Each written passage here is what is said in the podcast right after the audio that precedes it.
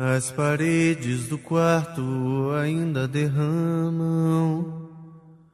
As histórias de um tempo que o vento levou.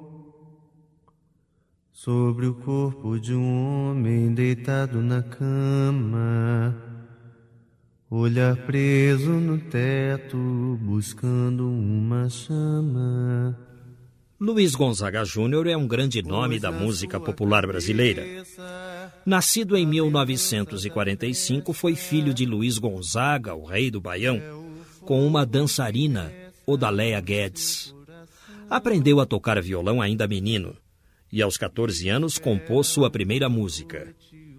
Considerado um maldito no início da carreira, por fazer músicas de protesto, explodiu para o sucesso aos 35 anos de idade, com grito de alerta.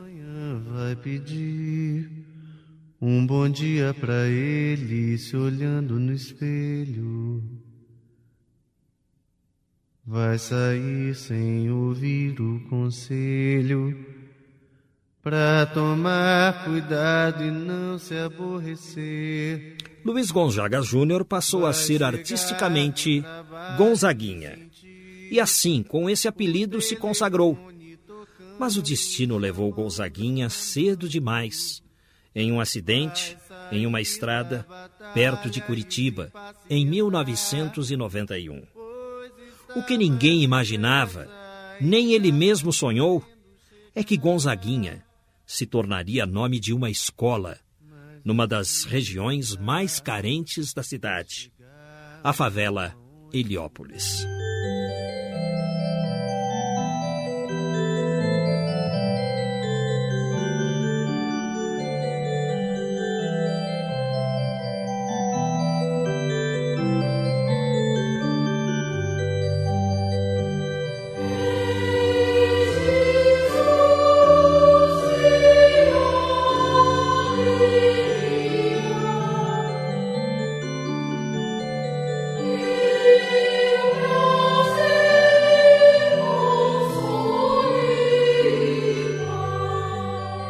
Castro Alves que a praça é do povo como o céu é do condor. A música também deve ir para o povo. Essa é a filosofia do maestro Silvio Bacarelli. Ele é o fundador do Instituto Bacarelli, que se destina à formação musical de crianças carentes da região do Ipiranga, em especial da favela Heliópolis. O maestro Silvio Bacarelli está conosco e vem acompanhado de um amigo do programa, Laerte Toporkov, um benemérito do bairro do Ipiranga, porque todos os anos se mobiliza nas comemorações de aniversário do bairro. E recentemente o Ipiranga fez aniversário 421 anos. Os dois estão conosco aqui no São Paulo de todos os tempos. Maestro Silvio Bacarelli, muito obrigado por ter vindo, hein? Um prazer. Eu que agradeço pela honra de estar aqui no seu programa e falar um pouco sobre os trabalhos que a gente desenvolveu no Ipiranga desde 1960. Laertes Toporkov, mais uma vez obrigado. Olha, a satisfação de estar aqui no seu programa eu vou colocar num potencial de mil, porque estar junto com Silvio Bacarelli, esse monumento do Ipiranga, como você também, Geraldo, que viveu no Ipiranga. Então nós nos sentimos muito orgulhosos para estar ao lado de vocês dois e anunciar que o Instituto Bacarelli está preparando a gravação do hino do Ipiranga. Isso, você trouxe o hino do Ipiranga para nós no ano passado, uma gravação ainda precária, e agora o maestro Silvio vai preparar a gravação desse hino para nós. Mas o maestro Silvio Bacarelli tem uma história muito interessante, porque ele ajudou a formar um coral que atua na favela Heliópolis. Vale lembrar o seguinte: a favela Heliópolis é a maior favela de São Paulo. E pouca coisa se sabe da favela Heliópolis, porque favela é um circuito fechado, né? Quem não é da favela não tem muito acesso à favela Heliópolis. Maestro Silvio Bacarelli, como é que o senhor conseguiu furar esse bloqueio? Foi através de um, uma visão trágica pela televisão. Um incêndio que aconteceu em Heliópolis em maio de 96. Um daqueles prédios que o Jânio Quadros iniciou para passar as pessoas dos barracos para esses prédios ficou inacabado. E muitas pessoas uh, resolveram tapar aquela armação de concreto e morar lá. E quando eu cheguei em casa na hora do almoço, eu ligo a televisão para ver e ouvir o jornal e eu vejo aquele incêndio terrível. Eu fiquei agoniado. Que eu vi um helicóptero da polícia militar procurando guinchar pessoas lá para cima, né? Porque para fugir do fogo eles subiram todos lá para o último andar, né? no teto do, daquele esqueleto de concreto. Algo aconteceu dentro de mim que me disse: vai ajudar essas crianças de Heliópolis. E aí, o, o que o senhor pôde fazer? O que eu pude fazer é aquilo que eu sempre fiz na vida, né? Escolher a música como meio de, de libertação dessas crianças. Agora, eu não conhecia a favela. Eu conhecia aquele lugar muitos anos atrás, quando a Estrada das Lágrimas era, era cercada de campos de futebol. Futebol de várzea, né? Desde ali da Baixada até perto lá de São João Clímaco, era um campo de futebol. Eu conheci nesse tempo. Então, eu tinha que me mexer para conseguir as crianças. E eu já tinha tido contato com uh, uma senhora que é sobrinha da, da Nair, minha esposa, que era professora numa escola de Heliópolis, escola Gonzaguinha. Veja o, a coincidência, né? Eu fui procurar crianças numa escola cujo patrono era um músico. E cheguei, me apresentei para a diretora e disse para ela que eu queria. Né? Ela, assim, muito desconfiada, o que, que o senhor quer mesmo? Eu falei, eu quero ensinar música para as crianças aqui da, da escola. A senhora me escolhe algumas crianças que a gente vai. Mas o senhor tem certeza que o senhor quer ensinar música para as crianças? Eu falei, tenho. Por quê? Qual é o, o problema? Não, não tem problema nenhum.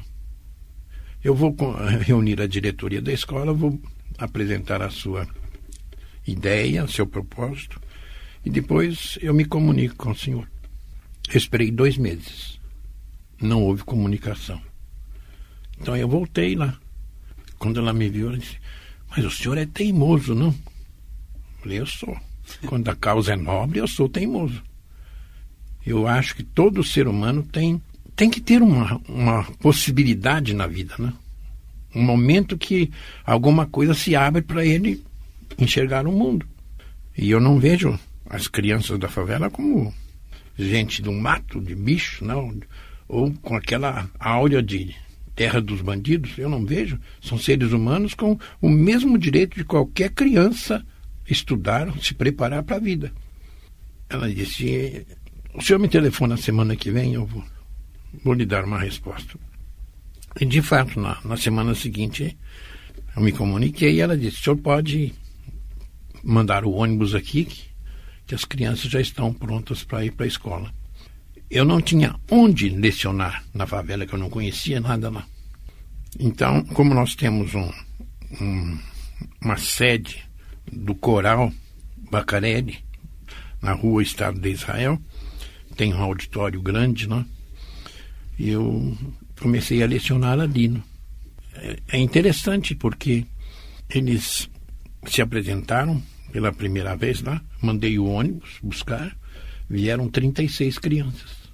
A diretora não perguntou para eles: Você gosta de música? Você quer estudar música? Ela simplesmente disse: Você, você, você, você vão estudar música com o maestro lá no, na Vila Mariana. E você veja que a música é uma arte tão sublime que mesmo aqueles que não tinham inclinação assim para ser um grande músico conseguiram ir assimilando, né? Foram é evidente que os mais Sens... sensíveis, musicais, eles foram crescendo, crescendo.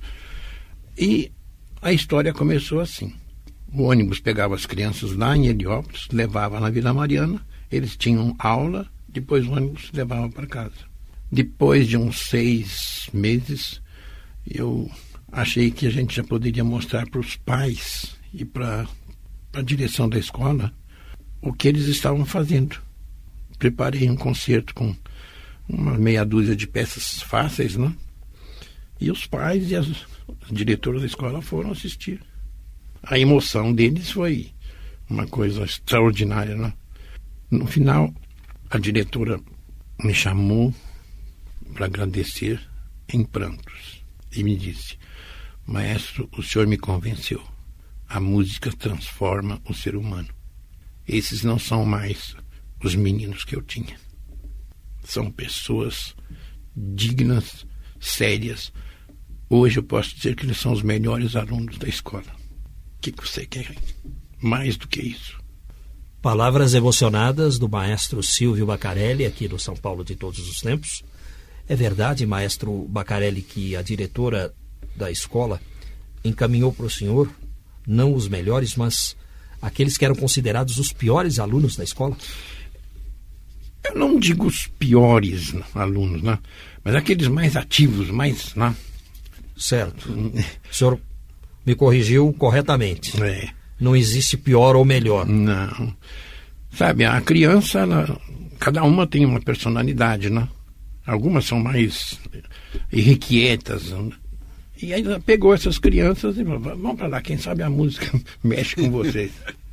e houve melhorias nessas crianças até no, no potencial de aprendizado. Perfeitamente.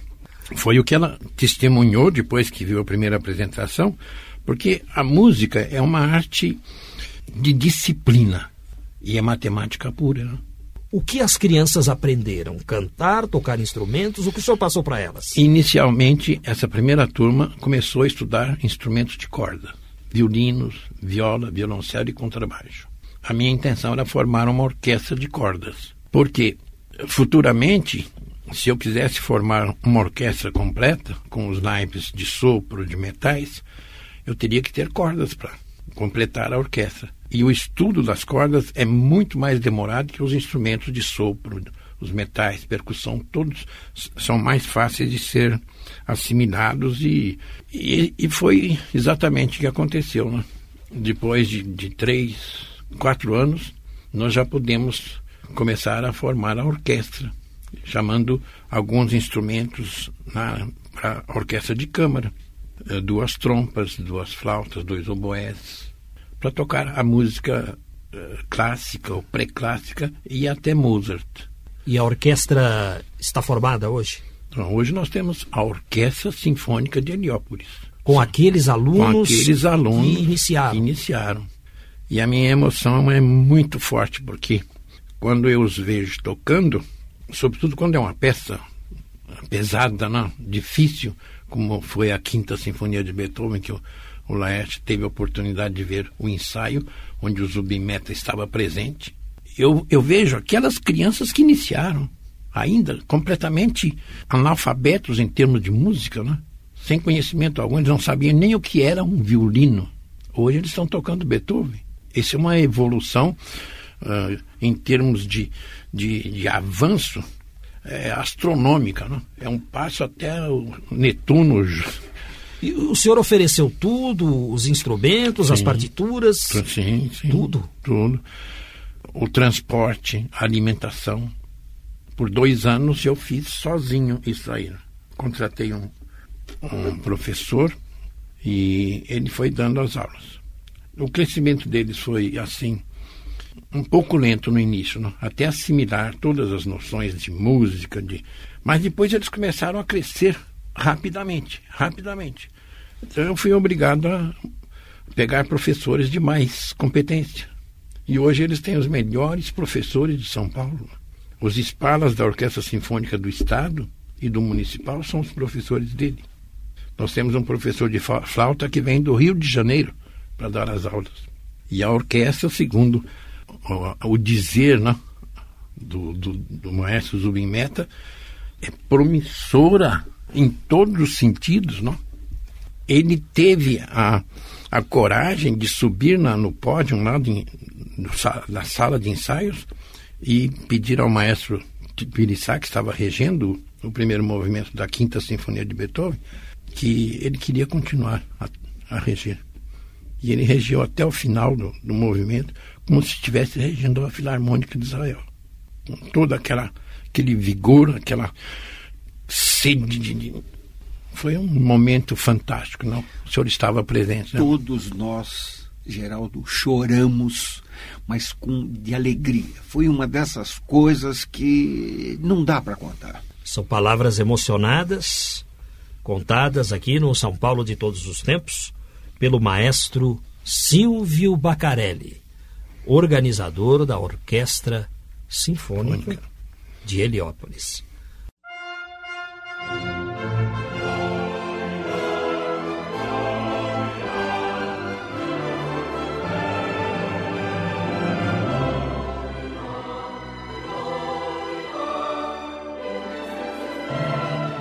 Estamos ouvindo um trecho da Missa Jubilar do maestro Silvio Bacarelli, executada pela Orquestra Sinfônica de São Petersburgo. Isto significa que o maestro Silvio Bacarelli é conhecido internacionalmente.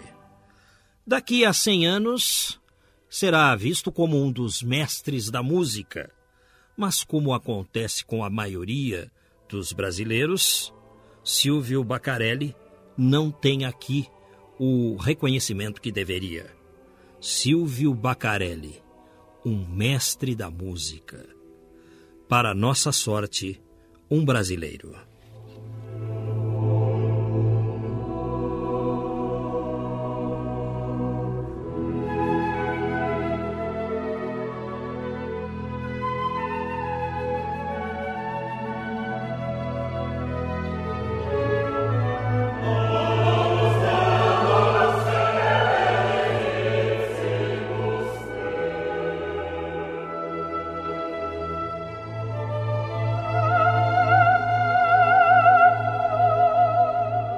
Inicialmente foram 35 crianças. Em que idade, em que média de idade, maestro? É de 11 a 13, 14 anos, os iniciantes, né? A primeira turma que a gente conseguiu na escola. Hoje eles já estão com seus 18, 20 anos, né? Continuam tocando? É, os que continuam. Alguns saíram por vários motivos, né? principalmente porque ao atingir a idade dos 15 anos, 14 anos, as famílias precisavam da colaboração deles né? para a sobrevivência. Partiram para a vida profissional? Um trabalho, um balcão, numa loja, um foi ser vendedor de sapato. O que fazer?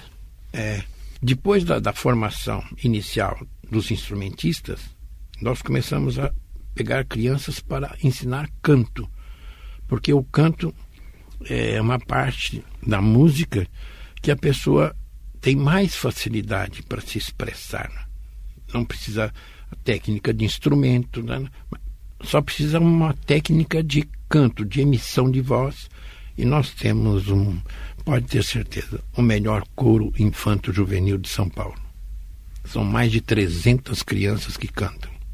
E as crianças costumam se apresentar? Existem Sim. apresentações onde? Ah, em vários locais. Mesmo no Ipiranga, eles se apresentaram várias vezes. O senhor morou no bairro do Ipiranga em que época, maestro Bacarelli? Eu vim para o Ipiranga em 1954, no ano do quarto, quarto centenário. Inclusive, a, a orquestra com as crianças chegou a ensaiar numa antiga fábrica na região do Heliópolis? Não, é onde nós estamos hoje. É numa antiga fábrica? É uma antiga fábrica. Onde fica essa antiga fábrica? No começo da, da Estrada das Lágrimas, 570 e pouco, né? 76. É uma antiga é, é, região do Heliópolis. É Heliópolis, é o começo da, da, da, Estrada das Lágrimas. Ali, juntinho da Árvore das Lágrimas. Porque a linguagem musical ela não, não pressupõe cultura, não pressupõe né, intelectualidade. Para ser absorvida, ela pode ser apenas ouvida. E a pessoa se extasia com aqueles sons, se transportam para um mundo uh, superior, né, metafísico. E quando de repente elas voltam, elas caem em si. É maravilhoso.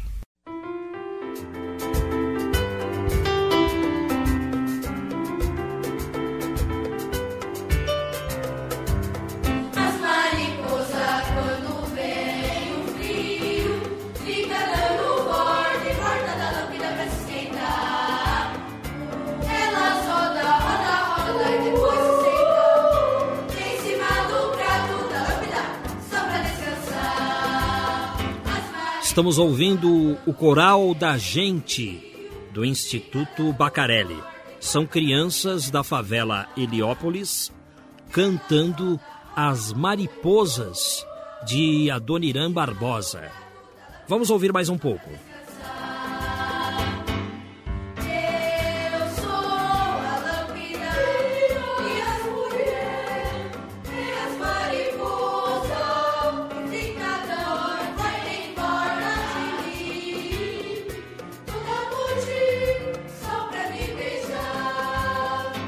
E eu prometi, para esta sequência do São Paulo de todos os tempos, pedir ao Laerte Toporkov uma descrição do Ipiranga, que é um bairro, assim como toda a cidade de São Paulo, um bairro cheio de contradições. E a principal contradição é a favela, justamente a maior favela de São Paulo, a favela Heliópolis. Laerte Toporkov, daria para você descrever a favela? Como é uma favela? É, hoje em dia, a favela do Heliópolis está totalmente transformada. A gente pode notar que as casas já são todas de alvenaria, coisa que há 30, 40 anos atrás a gente via que eram aqueles barracos de madeira, como ainda em algumas favelas existem. E aquele pavor que se tinha de favela lá na parte do Heliópolis está totalmente transformada. Tanto para conversarmos com os componentes da Escola de Samba Imperador Ipiranga, como também para ir buscar, às vezes, essas crianças do Instituto Bacarelli, os coordenadores, os dirigentes já não têm mais aquele, aquele receio passam por dentro da favela como se estivessem andando em qualquer lugar do bairro do Ipiranga. E quase que 80% das vias que entram para a favela já estão asfaltadas. Quer dizer, mudou totalmente. E há uma história ligada à região, porque a Estrada das Lágrimas tem um nome especial e existe também a Árvore das Lágrimas. Daria para contar por que esse nome Estrada e Árvore das Lágrimas? Bom, foi colocada o nome de estrada porque lá era o caminho para o mar. E nessa árvore é que se fazia, embaixo dessa árvore, é que se faziam as despedidas. Inclusive, um dos fatos históricos é que durante a Guerra do Paraguai, as tropas, como fazia muito calor e todo, pararam para aproveitar a sombra da árvore das lágrimas que ainda hoje em dia existe. E nesse caminho do mar passou a chamar-se Estrada das Lágrimas. É porque as mães também se despediam dos filhos que iam para a guerra, tem, tem essa versão também. E quem ia também antigamente para o Porto de Santos parava nesse local para as despedidas. Estamos entrevistando o Laerte Toporkov e o maestro Silvio Bacarelli. Laerte, um benemérito do bairro do Ipiranga, Silvio Bacarelli, fundador do Instituto Bacarelli, que se destina à formação musical de crianças carentes de Heliópolis. Agora, o senhor me disse que há mais de 500 crianças aprendendo música, crianças oriundas da favela Heliópolis. Quem dá aula a essas crianças, o senhor ficaria sobrecarregado se tudo caísse sobre suas costas. Como se dá o trabalho de aprendizado? Quem ensina essas crianças? nós temos professores especializados né, no ensino, porque a profissão de ensinar é uma vocação. Muitos profissionais uh, gostariam de ser professores. Eles conhecem tudo, sobretudo em música. Ele conhece um, um instrumento, conhece a, a teoria, a técnica, mas ele não sabe ensinar. Isso é fundamental. Então nós tivemos até algumas vezes que trocar de professor porque o, o rendimento não era aquele desejado. Sobretudo com essas crianças que, por infortúnio da vida, são muito carentes de afeição, né? Entendeu? Os mais adiantados, né, que já estão tocando na orquestra, têm, têm lições muito difíceis, técnica muito difícil, obras de Paganini, e eles estudam, chegam na aula com aquilo tudo na ponta dos dedos, né? Por quê?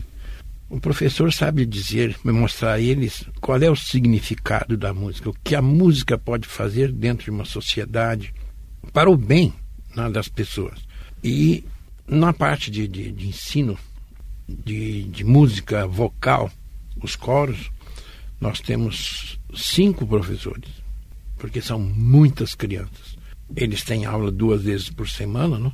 Temos um especialista em canto infantil, que é o maestro Elias Moreira, não? Trabalhou 10 anos nos Estados Unidos. Lá ele foi regente do uh, Texas Boys, um coro de meninos que era convidado pelas maiores orquestras dos Estados Unidos para tocar com eles. Né? Depois ele resolveu voltar para o Brasil. Um filho dele está lá, ficou. Mas ele se sente realizado com o trabalho com essas crianças. Né? Porque quando você dá uma parte de você para a felicidade do próximo, daquele que está precisando né, de um um pouco de, de, de, de atenção, de carinho, a sua recompensa interior não tem medida.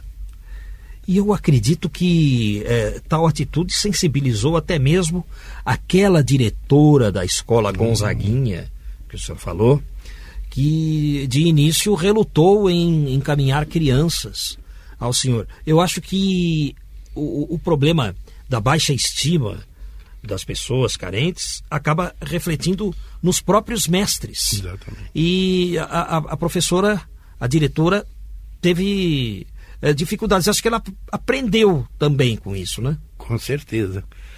Ela está sempre nas apresentações, assim, de, de grande porte, nos teatros, né? Ela vai assistir. Porque hoje essas crianças passaram a ter um significado muito grande para ela. A vida ensinou também a ela, né? todo ser merece uma atenção, merece uma oportunidade na vida. Né? E ela foi um instrumento também para indicar essas crianças, mesmo que ela talvez no momento não acreditasse que um, um lugar tão carente, tão pobre, sem visão nenhuma do mundo de cultura, pudesse se interessar por música clássica. Se a música é boa, tem algo a dizer como música, não importa que ela seja música popular, música de disso daquilo. É música. É a mensagem que ela transmite que é importante. E nós temos, dentro da programação do, do repertório, tanto da orquestra como dos corais, a música popular. Num, num dos concertos que elas fizeram, eles cantaram a música da Dona Irã Barbosa. Eu sou a lâmpada Certo. É um sucesso. É a música das mariposas. Né? Mariposas. Né? É uma bela música. Muito, muito inspirada. Né? Hoje não se procura inspiração. Procura música de, de, de, de efeito né? para o público que, na, na verdade, desconhecem essas músicas populares de arte. Maestro Silvio Bacarelli falando conosco. Laerte Toporkov, você participando também dessa entrevista conosco no São Paulo de todos os tempos. Você que tem sobrenome russo, como convive com o pessoal da favela na escola de samba? Do mesmo modo que o maestro Silvio recebe aquelas crianças, nós recebemos aqueles adultos que há 40 anos atrás praticamente eram meninos e hoje eles são adultos e estão dirigindo a escola de samba. Hoje a gente não tem uma participação tão direta como nós tínhamos há tempos atrás, há anos atrás, porque a idade vai chegando e a gente tem que repartir também a direção das coisas que a gente faz. Mas é, é positivo? É... Muito, muito positivo. O respeito que esse pessoal tem é, da gente e o modo que trata é uma coisa que a gente sente aquele carinho de quem está do nosso lado e tudo, de eles também respeitarem. Eu fui assistir ao ensaio da Escola de Samba Imperador do Ipiranga e deixei o meu carro do lado de fora da quadra da escola. E quando você está próximo de uma favela, é, sempre aquele receio: será que pode acontecer alguma coisa no carro? E quando eu retornar, o que acontecerá? Não houve nada. O pessoal que estava do lado de fora tomava conta dos veículos. Exato. É preciso cativar essas pessoas para ganhar a confiança delas. Ah, é verdade. Essa é a grande lição. Com certeza. Maestro Silvio Bacarelli, o senhor pretende continuar com esse trabalho, levá-lo adiante? Quais os seus planos? Eu estou satisfeito com aquilo que já está acontecendo, mas o progresso, o avanço é inexorável. Fatalmente, essas crianças serão um dia os grandes representantes da música no Brasil e no exterior. Não sei se o, doutor Laerte. Dr. Laerte mencionou uh, na visita do maestro Zubin Meta. Ele ficou tão surpreso com o que ele ouviu com a qualidade que a, de música que essas crianças faziam, que ele resolveu dar uma bolsa de estudo para um dos meninos que tocam contrabaixo. Esse menino tem 17 anos, faz dois anos que ele começou a estudar. Que ele começou a estudar música. Hoje ele é o espala dos contrabaixos e o Zubimeta simplesmente o convidou para ir estudar em Tel Aviv na escola de, da Filarmônica de Israel. Disse para ele que depois de seis meses lá na escola, ele poderá integrar a equipe da Orquestra Filarmônica de Israel. Agora, uma informação fantástica. Os titulares, né, os músicos da Filarmônica de Israel, a idade média deles é de 55 anos chegando agora um garoto de 17. 17 anos. Ele vai começar a tocar com 18, 19 anos. Um garoto excepcional, brasileiro, filho de Heliópolis. Sou Ipiranga, sou imperador Laerte Toporkov. Ipiranga, berço esplêndido de um povo heróico, né? Maestro Silvio Bacarelli, Laerte Toporkov, amigos do Ipiranga, eu agradeço a vocês pela presença.